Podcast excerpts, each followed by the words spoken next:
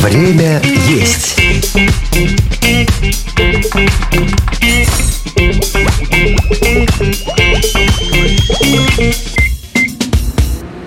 А если вы включили этот подкаст, значит самое время поесть. А что именно, мы вам подскажем. Здравствуйте, меня зовут Михаил Вольных, и вы слушаете подкаст «Время есть». В этом сезоне я пытаюсь прокачать свои кулинарные навыки, да и в целом знания о еде, с нулевого до какого-нибудь там 99 уровня. И бог знает, сколько мне еще осталось качаться, и когда я дойду до финального босса, пока меня окружают знатоки кулинарного искусства, я точно знаю, что у меня все получится. А сегодня учить уму-разуму меня будет кулинарный блогер Михаил Веган. Миша, привет. Всем привет. Поведай нам коротенько о себе, чем ты занимаешься, увлекаешься, может быть, хочешь похвастаться какими-то заслугами? Хвастаться мне пока что нечем. Э, я с 2016 года веган, и с тех пор, как я выбрал для себя этот путь, я стал интересоваться веганской кулинарией, чем люди питаются по всему миру, не используя продукты животного происхождения в пищу. Э, примерно в это же время открыл для себя YouTube как источник такой информации и попробовал себя в нем сам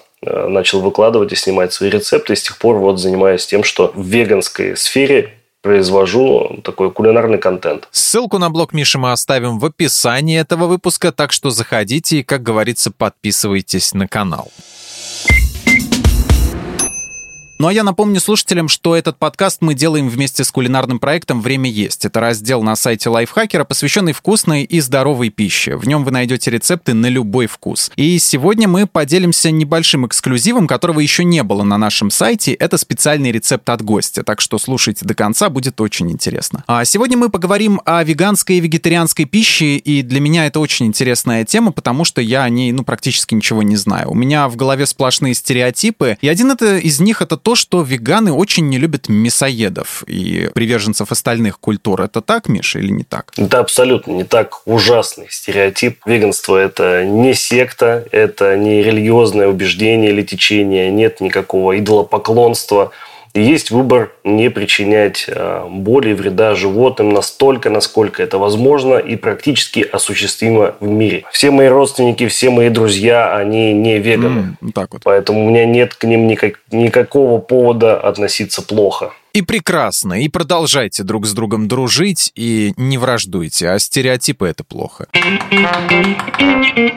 А, вопрос от новичка, и для многих, я думаю, он является чем-то из разряда «стыдно спрашивать», а, а мне вот не стыдно, я спрошу, чем веганская пища отличается от вегетарианской? Вегетарианский рацион питания предполагает, что э, возможно использовать в пищу продукты животного происхождения, такие как э, молочные продукты и производные молока. Собственно, молочная промышленность вся, она как бы не претит идеологии вегетарианства. Как будто бы в ней э, не эксплуатируются животные, хотя все прекрасно понимают, понимают, что да. А веганское питание, точнее сказать, э, растительное питание э, в самом своем названии несет главную идею. То, что питание должно состоять только из растительных компонентов и только из растительной пищи. Соответственно, никакого, никакого молока и никаких производных. Насколько я знаю, существуют еще разные ответвления, где люди по-разному интерпретируют, как хотят, и в определенных условиях позволяют себе разные продукты. Пескетарианство, допустим. Это когда люди едят рыбу и не едят что-то там остальное. Собственно, когда вам говорят веганство, это не значит, что человек питается исключительно э, сырыми овощами и фруктами. Или когда вам говорят сыроед, это не значит, что человек mm-hmm. питается сыром. Это вот такое, все что, все, что созвучно и может быть неправильно пониматься людьми, которые в этой теме не разбираются, оно может, э, конечно, вводить в заблуждение. Есть такой миф, что быть веганом – дело очень затратное. Вообще любое правильное питание подразумевает под собой дорогие продукты. Это действительно так? Сами по себе растительные продукты не намного дороже или вообще не дороже, чем продукты животного происхождения. Если мы рассматриваем э, стоимость растительных альтернатив популярным продуктам э, животного происхождения, то по стоимости примерно одинаково все. Угу. То есть существенной разницы в затратах никакой не будет, и людям, которые боятся или не решаются перейти на правильное питание из-за вот этих вот финансовых затрат, им можно не бояться и смело дерзать. Допустим, если вы решили отказаться от мяса, это не значит, что вы теперь будете в 10 раз больше есть бананов, или вам нужны будут баклажаны зимой незаменимы по, по, по цене за миллион за килограмм. Вы будете питаться примерно так же, как и питались раньше, просто в вашем рационе, скорее всего, для того, чтобы он был полноценным, разнообразным, вырастет mm-hmm. доля злаковых, бобовых и огромное количество вкуснейших блюд, которые вы можете из этих э, данных ингредиентов воспроизвести. Mm-hmm. Каждый из нас может подойти в магазине, посмотреть, сколько стоят бобовые, злаковые. Они в цене-то ну, особо-то и не выросли, с учетом того, что в мире mm-hmm. происходит. Как были, так и остались. И они никоим образом не влияют на вашу покупательскую корзину, даже вот когда вы питаетесь там э, мясом, молоком и так далее. Так же, как и с продуктами животного происхождения, если смотреть, бывает что-то дешевое, максимально дешевое, что-то бывает баснословных денег стоит, какие-то люксовые бренды, люксовые части животных стоят по-разному, правильно? А люксовые это какие? Ну, насколько я помню, отдельно там, допустим, стейк рибай, например, будет стоить э, гораздо дороже для вас в магазине, чем куриные шеи или там пупки, знаете, как вот эти вот называются, я не помню раньше, когда маленький был, готовили желудки куриные вот эти. Да, да, да, да. да. Собственно, и то, и то мясо. И то, и то содержит белок в разных количествах. Все стоит по-разному. Можно питаться дешево и будучи веганом, и можно питаться баснословно дорого, э, будучи там э, не веганом.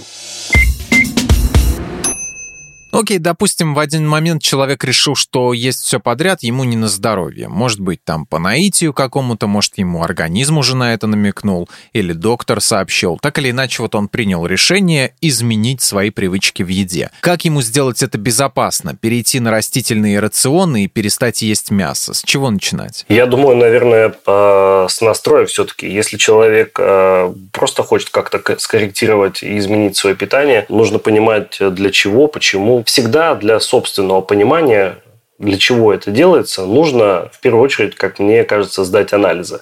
Потому что, будучи не веганом, я никогда не ходил в клинику, не сдавал анализы, не отслеживал состояние своего здоровья, не понимал, какой уровень гемоглобина, количество различных витаминов, всего ли у меня хватает. Я просто mm-hmm. ел все подряд и об этом вообще никогда не задумывался. И только после того, как я выбрал для себя веганство, ко мне появилось огромное количество вопросов. Э, все стали вокруг э, вангами и стали предрекать мне быструю смерть, как минимум там через 5 лет. Вот уже прошло 6 или 7, я забыл и жив-здоров, слава богу. В общем, всегда, прежде чем и поменять свой рацион, я рекомендую э, сдать анализы. Возможно, сейчас у вас уже на этом этапе, если вы за, за своим здоровьем не следили, есть какие-то дефициты. Угу. И стоит обратить это внимание, прежде чем вы начнете корректировать свой рацион, если вы хотите жить долго, красиво и счастливо. Угу. Нужно примерно спланировать, чем вы эти дефициты будете покрывать, какой рацион для себя выстраивать, просто так отказаться там, от мяса, молока или там, сыра, чего угодно, это вообще не сложно.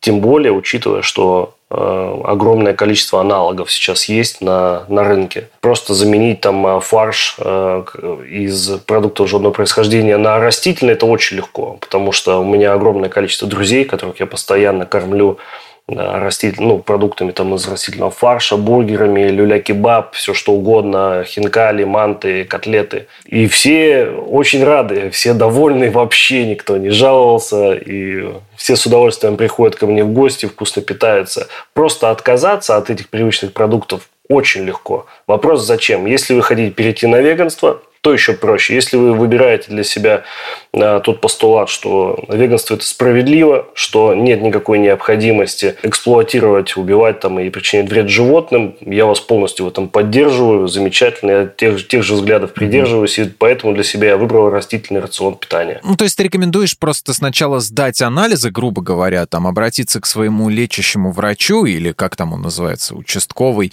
а, который тебя наблюдает, короче говоря, и уже потом, исходя исходя из всего этого, а, принять для себя решение, начать себя психологически настраивать? Я изначально рекомендую э, понять, зачем. А, все-таки сначала психологически себя настроить. Любая цель, она должна быть чем бы замотивирована. Если это делается ради животных, в том числе, пожалуйста, сдайте анализы и будьте счастливы, вкусно питайтесь и будьте здоровыми ради животных, для того, чтобы жить и пропагандировать веганство дальше. Если вы делаете это для своего собственного здоровья, хотите скорректировать свой рацион, но вам тем более нужно прямо сейчас узнать, что у вас здоровьем на данный момент, вам нужна какая-то входная точка. Если у вас уже что-то плохо, и вы два дня не поели мясо, не стоит потом писать в комментариях, типа, я два дня был веганом и чуть не сдох. Хотя у человека может быть анемия при употреблении, ежедневном употреблении говядины там, э, на протяжении 30 лет. Э, и такое бывает, это сто процентов. Ведь э, больницы ведь наполнены не сплошь веганами, вы поймите. Я там вообще веганов очень редко встречал, особенно когда там приходил кровь сдавать. Больницы переполнены теми, кто кричит, что мы от веганства скоро умрем. Mm-hmm. Поэтому в первую очередь вы выясните, что у вас сейчас со здоровьем, для того, чтобы через неделю не писать, что чуть-чуть от веганства не умерли. Я думаю, этот вопрос тебе задает, ну, каждый второй, но тем не менее. Многие говорят, что веганская еда не может дать организму человека необходимое количество витаминов и микроэлементов. Обычно акцент делают на белке. Так ли это? Ты говоришь про белок. В этом случае обычно понимают незаменимые аминокислоты, которые содержатся в белке. Их 8 всего. Когда человек захочет разобраться, именно вот зайти в интернет, открыть Википедию, там иногда э, может появиться такая таблица, на которой написано «Тебе все равно никто не поверит». И там сравнивают различные источники белка, как растительного, так и мясного. И вот есть такой анализ, когда разбирают определенный продукт на аминокислотный состав, и, соответственно, все эти аминокислоты можно выявить. Вот, например, соя и чечевица стоят в этом списке на первом месте. Во-первых, они содержат все необходимые аминокислоты, которые нужны человеку. Во-вторых, они содержат их в большем количестве, чем та же, например, говядина. Насколько я помню, там было 8 продуктов. Самое последнее место, если кому интересно, там была у курицы, ну, у какой-то части курицы, не mm-hmm. знаю, что там у нее сравнивали как, ну, какая-то мышечная ткань откуда-то. Обычно говорят, что растительный белок, он неполноценный, в отличие от животного. Но это не так. Во-вторых, разные э, продукты растительного происхождения могут и, естественно, содержат в себе разное количество э, белка, разный аминокислотный состав белка. И чем разнообразнее, чем интереснее у вас будет рацион питания, тем меньше вероятности, что вы, в принципе, какой-то дефицит а, получите. Это касается не только растительного mm-hmm. веганского питания, это, в принципе, касается питания человека. Если вы будете питаться определенно там говядиной или курицей, вряд ли у вас будет все хорошо а, со здоровьем. И тем не менее, если исключить говядину и курицу, или вообще любой другой источник животного там, белка, не белка, в принципе, вообще любой продукт животного происхождения, это не значит, что у вас наступит проблема со здоровьем. Вы просто поменяете источник источники входящего аминокислотного состава. Потому что мир настолько огромный э, в плане разнообразия продуктов э, растительных, которые мы можем употреблять, что э, многие, мне кажется, просто зациклились на определенной продуктовой корзине и даже вот особо и помыслить не хотят. И они думают, что они именно оттуда и получат необходимые им вещества, да? И я тебе больше скажу, я думаю, что многие, большинство, там 99% вообще не думают, что они получают, когда едят, кроме вкуса и испытания. Ну, вот, из, mm. вот я ем бургер, я не думаю, сколько там э, белка, э, там, у жиров, углеводов, витаминов. Есть ли там B12 или нет, я вот я примерно представляю, сколько он стоит. Я об этом думаю, об этих цифрах. Где я могу его купить, как скоро я смогу его съесть. Если мне это вкусно, то все окей, я это ем. Какие вообще жиры, белки и углеводы самые полезные и необходимые нашему организму, если уж мы затронули эту тему? Из каких, из каких продуктов их можно получить? Как, какой бы вот топ, не знаю, что ли, ты составил бы? Если вас эта тема действительно интересует, вы можете зайти на сайт, могу посоветовать очень классный Vegan Plan Pro. Он заключается в том, что вы вводите туда продукты питания, которые употребляете, и, соответственно, получаете таблицу сколько употребляете за день белков, жиров, углеводов, каких-то витаминов, э, минералов, и, может быть, у вас какие-то там дефициты есть. Калькулятор такой. Да, то есть, в принципе, существуют программы, которые могут вам показать, э, чего вы недополучаете. Допустим, вы никогда не обращали на полезные там насыщенные жиры, не знаю, там из авокадо. Я вот, допустим, знаю, что авокадо очень полезный и масло авокадо. Я знаю, но где я найду этот авокадо? Причем и я ведь э, живу в как бы в Питере. Но вот эти авокадо, они вечно деревянные. Я видел тысячу лайфхаков, как купить деревянный авокадо зеленый, и там где-то, чтобы он полежал. Но мне лень. Я не тот правильный ППшный веган, наверное, которого вы бы хотели видеть и который вам рассказывал о том, как правильно питаться и медитировать. Я обычный человек, который вырос в деревне, но просто для себя выбрал этот путь. Потому что для меня веганство – это правильно в первую очередь. Насколько оно полезно, это мы потом разберемся. Э, как говорится, время покажет. А можно ли назвать котлеты из растительного мяса альтернативным продуктом питания? Из чего они делаются и что это вообще такое? Растительные котлеты априори являются альтернативой котлетам нерастительным. И делаются они из растительных источников белка. В основном э, это соя, насколько я знаю, насколько я Э, умею читать э, составы продуктов, которые потребляю. Также туда для сочности иногда добавляется кокосовое масло, которое при поджаривании оно там растекается, сохраняется сочность и вкус ароматические добавки. На самом деле это не так просто, то есть взять там сою и дома у себя там взять, приготовить такую котлету, которая полностью будет имитировать, допустим, вкус и текстуру говядины. Для этого существуют там технические специалисты, которые соединяют различные компоненты растительного растительного происхождения и в определенной последовательности их где-то экструдируют, либо где-то используют экструдированные продукты, заранее, то есть подготовленные, а не просто там с куста сорвали э, бобовые стручки. И добиваются общего вкусового и ароматического и видового сходства путем добавления, соответственно, специй и красителей. И так у нас получаются котлеты. И так получается не только котлет, так вообще получается все, что угодно. И колбаса, в первую очередь, получается. Угу. А, вообще было очень легко начать с колбасы, насколько я понял потому что в определенный момент поняли, э, что, как я ему сказал, что соя, она вообще, в принципе, э, чемпион там, по содержанию белку угу. в себе. Плюс у нее большая там урожайность, производительность. И, собственно, сам вкус сои, он не такой ярко выраженный, и после определенной обработки ему можно придать абсолютно любой вид, вкус и цвет.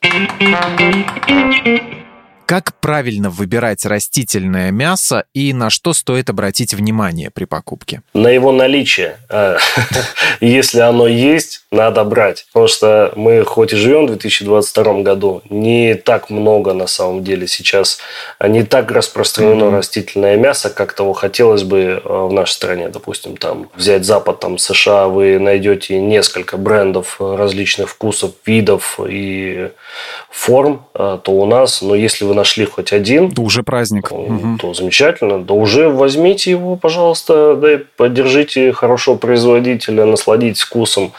В принципе, пока так. Честно, пока не до капризов и каких-то... Будь побольше растительного мяса в магазинах, вот тогда и поговорим, да? Вот будет выбор, будем там проводить тесты, сравнивать, какой лучше, ставить им там баллы, лайки, дизлайки. А сейчас пока что есть, то и берем. Но на самом деле качество сейчас у этих продуктов ничуть не хуже, все шикарно, вкусно, и поэтому обязательно стоит попробовать вообще любое предложение, которое вы сможете найти. А есть ли какая-то разница в хранении растительного мяса вот по сравнению с обычным? Нужны ли ему какие-то особые условия, например? Нет, никаких. Э, насколько я знаю, в магазинах большей части, в принципе, продается э, в заморозке оно, ну, потому что так и проще транспортировать, ну, вот в, в лотках. Либо это охлажденка, либо заморозка. У охлажденки, соответственно, есть свой срок годности, и вот как и у любого, в принципе, продукта. Срок истек, не употребляем. Они в вакууме обычно, в вакууме обычно бывают. Обсудим подробнее тофу. Вот это сейчас дико популярная вещь, а, но для начала объясни слушателям вообще, что это такое и почему это так круто, и действительно ли это надо всем попробовать. Тофу действительно это крутой, классный белковый продукт, которому уже не одну сотню лет древний продукт, который пришел к нам из Азии. Ого. Стоит его попробовать как минимум, потому что это продукт супер универсальный. Из него можно приготовить сотни, а то и тысячи блюд, как сладких, кислых, горьких, острых, панировки, и, ну, все что угодно можно с ним сделать. Сейчас в магазинах уже продаются э, варианты копченого тофу, э, делают сыр косички из тофу. Самое прикольное из того, что случилось за пару лет э, и все, что сделали из тофу, это, наверное, э, вариант не шпротов. Ого, это как? Выглядит так же, как шпроты, с маслом в банке. И по вкусу точно так же, кроме отсутствия вот этого хруста костей, хрящей, вот то, что в шпротах присутствует. Угу. Это вот то, что мои друзья, они веганы, очень полюбили в последнее время, да и я сам тоже. Где лучше всего приобретать это все? В магазинах или, или в каких-то в отдельных местах, в каких-то частных лавочках? Ну, в первую очередь, конечно, все большая часть ассортимента распространена в специализированных веганских магазинах, угу. но и в таких э, маркетплейсы, как Озон, Wildberries э, или крупных ритейлах типа Лента онлайн, окей, уже можно найти а, некоторые виды, разновидности готовых полуфабрикатов из тофу, ну и 100% самого тофу в чистом его виде. То есть это творог, как я понимаю. Вот э, ты можешь рассказать вообще, из чего тофу состоит, а, чтобы у наших слушателей, так сказать, сложилась какая-то, ну, картинка, что ли, в голове? Тофу – это белковый продукт, э, производный от э, соевых бобов. И, наверное, по методу приготовления он больше похож на творог. И, так сказать, по форме и методу употребления ближе к сыру. Поэтому часто его называют то ли сыр тофу, то ли соевый творог тофу. Э, собственно, изготавливается он так. Берутся соевые бобы сухие, они замачиваются, после чего измельчаются э, и варятся. Таким образом, получается соевое молоко. Отделяется жмых, который в свою очередь называется акара. Угу. Из акара также можно приготовить огромное количество блюд и рецептов, вот этот жмых. И далее соевое молоко, э, его створаживают. Так. То есть, э, не знаю, насколько применим этот термин именно к соевым бобам. В общем, добавляя некий коагулянт, это такой створаживатель, который дает э, белку свернуться. А соя, так как соя очень богата белком, выход продукта тофу из соевого молока очень большой. Угу. И в итоге получается два продукта. Это, соответственно, сыворотка, такая светлая водичка, и довольно густая, плотная масса белкового вещества, который после прессовки называют тофу. И сколько можно тофу хранить в холодильнике, вот, то есть после его приобретения? И после того, как ты его уже немножко, ну, вскрыл, если это был там герметичный пакет. Да, ну вот э, в том-то и дело, что тофу не продается, как правило, не продается угу. в магазинах там на развес. Э, чаще это делается, возможно, на рынках корейцами или китайцами, те, кто э, изначально его производит и вот и вообще не знаю, mm-hmm. возможно ли сейчас где-то найти тофу на развес. Наверняка такое может быть. Если вы покупаете в ритейлах, на маркетплейсах, он приедет к вам в вакуумной упаковке, и там обычно есть какой-то срок его годности указанный. Вот его можно хранить ровно столько, сколько там ему отведено производителем. Грубо говоря, столько, сколько на этикетке написали, столько храните им и нужно. Да, обычно это около двух недель, не более подумать только, какой уникальный продукт и сколько всего уже из него придумали. И сыр-косичку, и запекать, и плавить его, и что с ним только не делать. Я понял, надо пробовать всем решительно. А самое главное, что он э, очень распространенный. То есть практически по всему миру вы можете найти э, блюдо из этого продукта. Если вы, будучи веганом, путешествуете, не знаете, где для себя найти э, приемлемую растительную пищу, при этом сытную, очень вкусную, всегда можете обратиться, как правило, это не всегда, но вот в 90% случаях найти для себя какой-нибудь азиатский ресторан, кафе, забегаловку, и там наверняка вы найдете блюдо из тофу. Ну, то есть всегда ориентироваться на тофу. Где бы ни оказался, это, так сказать, э, пункт номер один твоем рационе? Как минимум, да, потому что я его очень люблю. И, во-вторых, э, в специализированных кафе и заведениях его умеют вкусно и разнообразно готовить. То есть, всегда выбирая блюдо с тофу или без, я выберу с тофу. А вот у нас тут слушатели спрашивают про спаржу. Это, конечно, немножко не тофу, но тоже интересный вопрос. А, недавно узнала, что спаржа, та, что в салатах белая, это пленка соевого молока, а не растение. Обожала ее, но теперь не могу ее есть. Она вообще полезна, Миш? Она вообще полезно. Но не в первый раз я встречаю такую реакцию, когда человек обожает какое-то блюдо, потом узнает, как оно из чего готовится, и перестает его любить. Но в этом случае э, слышать такое удивительно, потому что это всего лишь пенка от соевого молока. То есть это изначально э, как-то сгусток белка. Соответственно, это не спаржа, мы уже это выяснили. Это почему-то у нас так принято называть ничего общего ни внешне, ни по вкусу, ни каким-либо другим образом на растение спаржу это вообще не похоже. И странно было предполагать, что это ну, как-то что-то одно и то же. Но тем не менее, для простоты взаимопонимания все называют его спаржа, соевая спаржа. Угу. И, собственно, когда Э, нагревают соевое молоко, образуется такая пенка, впрочем, как может образоваться на молоке животного происхождения. Эту пенку снимают, ее высушивают, и после чего Э, продают, запаковывают в пачки, продают. Ее можно приобрести, замочить и вкусно себе приготовить. Если вопрос заключается в том, полезна ли она, ну и, как я и говорил, для каждого понимание слова «польза», оно условное. А по мне, так это белковый, э, долго хранящийся и вкусный продукт. Тем более, если девушка его обожала. Надо продолжить его обожать и не думать о том, как его готовить. Мне кажется, это для нее просто потеря потерь. И все-таки стоит, наверное, пересмотреть свое отношение к обычному растению бобовому соя. Ничего страшного в том, чтобы в том, что ее сварили и сделали из нее вкуснейший продукт, я в этом не вижу. Поговорим немножко про выпечку. Допустим, если любишь выпечку, многие думают, что когда переходишь на веганский рацион, а, тебе теперь нельзя выпекать всякие вкусности без масла, яйца, молока. Чем вообще заменить эти продукты можно? В большинстве случаев их и заменять-то не приходится. По большому счету, вся а, суть моего канала, на котором я готовлю вкусную и иногда полезную пищу растительного происхождения – суть его заключается в том, что я убираю все, на мой взгляд, ненужное и добавляю чего-нибудь своего. Оказалось, что если просто убрать яйцо из выпечки, то ничего особенно и не потеряется. Или, например, можно коровье молоко заменить на овсяное, кокосовое, э, гречневое, рисовое и другие. Масло, ну, спред, маргарин. На всех производствах э, давным-давно уже это используется. Э, другое дело, что у нас довольно сильно развито мракобесие на эту тему. Огромное количество людей неоправданно боятся того же, не знаю, пальмового масла или других источников растительных жиров.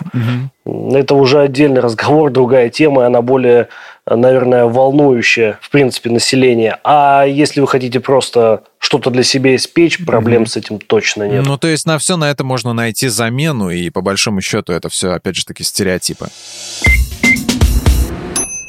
И последний вопрос. А, у меня вот сын ест все подряд. Я хочу, чтобы он ел только правильную пищу, вот, веганскую или еще какую. Вот как приучить мне своего сына есть овощи и отучить его есть мясо? Я бы очень бы тоже хотел, чтобы мой сын э, ел все подряд, ну, в том смысле, что я ему даю, и он все это подряд съедает. Ага. Но это абсолютно не так. В том числе и обычные там, сырые овощи, разнообразные фрукты, он не всегда ест с охотой. Для для него самый любимый рацион – это, наверное, макароны с э, там, веганскими фрикадельками а, или шоколад и те же самые конфеты, mm-hmm. только, ну, естественно, естественно, растительного происхождения. Дети, они на самом деле все одинаковые. Они э, избирательные, выбирают что-то одно и любят это до конца своей детской жизни. Их, в принципе, мало интересует а, польза и какие-то другие аспекты, которые мы вкладываем в, в наше питание. Mm-hmm. Все вот эти таблицы с правильными там этими значениями, витаминами, жирами и всем остальным. Им это абсолютно безразлично.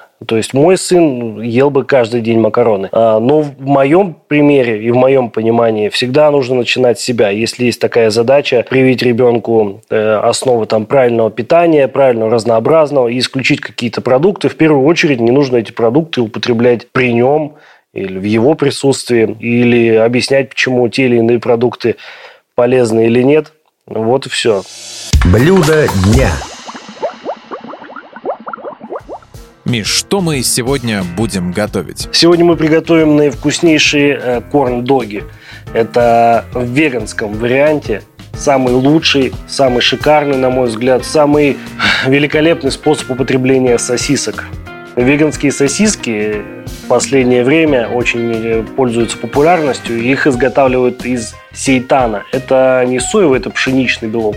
Иногда делают их из э, различной смеси белков. То есть употребляя такие вот веганские сосиски, вы можете получать белок разного качества из разных растений. Также, например, гороховый белок очень ценный и полезный. Так вот, Все, что вам нужно для того, чтобы поесть такие вкусные корн-доги, это в первую очередь найти веганские сосиски. Я вам очень рекомендую попробовать э, сосиски под брендом с говорящим названием Meatless, то есть без мяса. Mm-hmm. Это сочные, вкусные сосиски в вакуумной упаковке. Можете найти их на Озоне. И там несколько видов. Попробовать разные, которые вам понравятся. И также попробовать их приготовить в рецепте веганских корн-догов. Для того, чтобы приготовить вам кляр из этих сосисок, вам потребуется взять два вида муки. Это пшеничная и кукурузная в одинаковом количестве, примерно по 50 граммов. Добавить в эту смесь эм, пекарский порошок или по-другому разрыхлитель для того, чтобы тесто получилось воздушным, одну столовую ложку сахара и одну чайную ложку соли. Все это хорошенько перемешать и добавить один стакан 200 мл холодного овсяного немолока. После того, как кляр готов, он должен получиться как очень-очень густое блинное тесто. Берете сосиску, mm-hmm. сосисочку, очищаете ее, свеженькую. Ее немножко в муку макаете для того, чтобы к ней мука обычная прилипла, не смесь, а мука. На эту муку гораздо лучше приклеивается кляр. После чего сосиску на шпажке макаете в кляр и в раскаленный фритюр. Буквально 3-4 минуты на среднем огне, не, не на перегретом масле жарите взрывается тесто, оно становится пышным, поджаристым, золотистым, и внутри сочная сосиска. Просто достаете, выбираете свой любимый соус – кетчуп, барбекю, кисло-сладкий, какой угодно. Посыпаете зеленью или так и наслаждаетесь. Хрустите тестом, кушаете сочную начинку. Здорово, ты это описал, очень вкусно прям так звучит. Это моя работа. Блин, вызывать вот у других э, людей различные желудочные процессы – это твоя работа. Да, моя, моя работа вкусно кушать. Э, так как я не повар, готовить я особо не умею, мне платят за то, что я вкусно ем. Прекрасно. Всем бы так. А этот рецепт вы можете найти на сайте Лайфхакера в разделе «Время есть». Там же вы можете обнаружить массу других рецептов от простых до сложных, на любой вкус. Заходите. У нас в гостях был блогер Михаил Веган. Большое тебе спасибо, Миш, за общение и за рецепт. Было очень здорово. Спасибо вам. Друзья, подписывайтесь на наш подкаст где угодно. Ставьте лайки, пишите комментарии. Мы вас всех очень любим. А мы с вами прощаемся. Всем пока. Пока.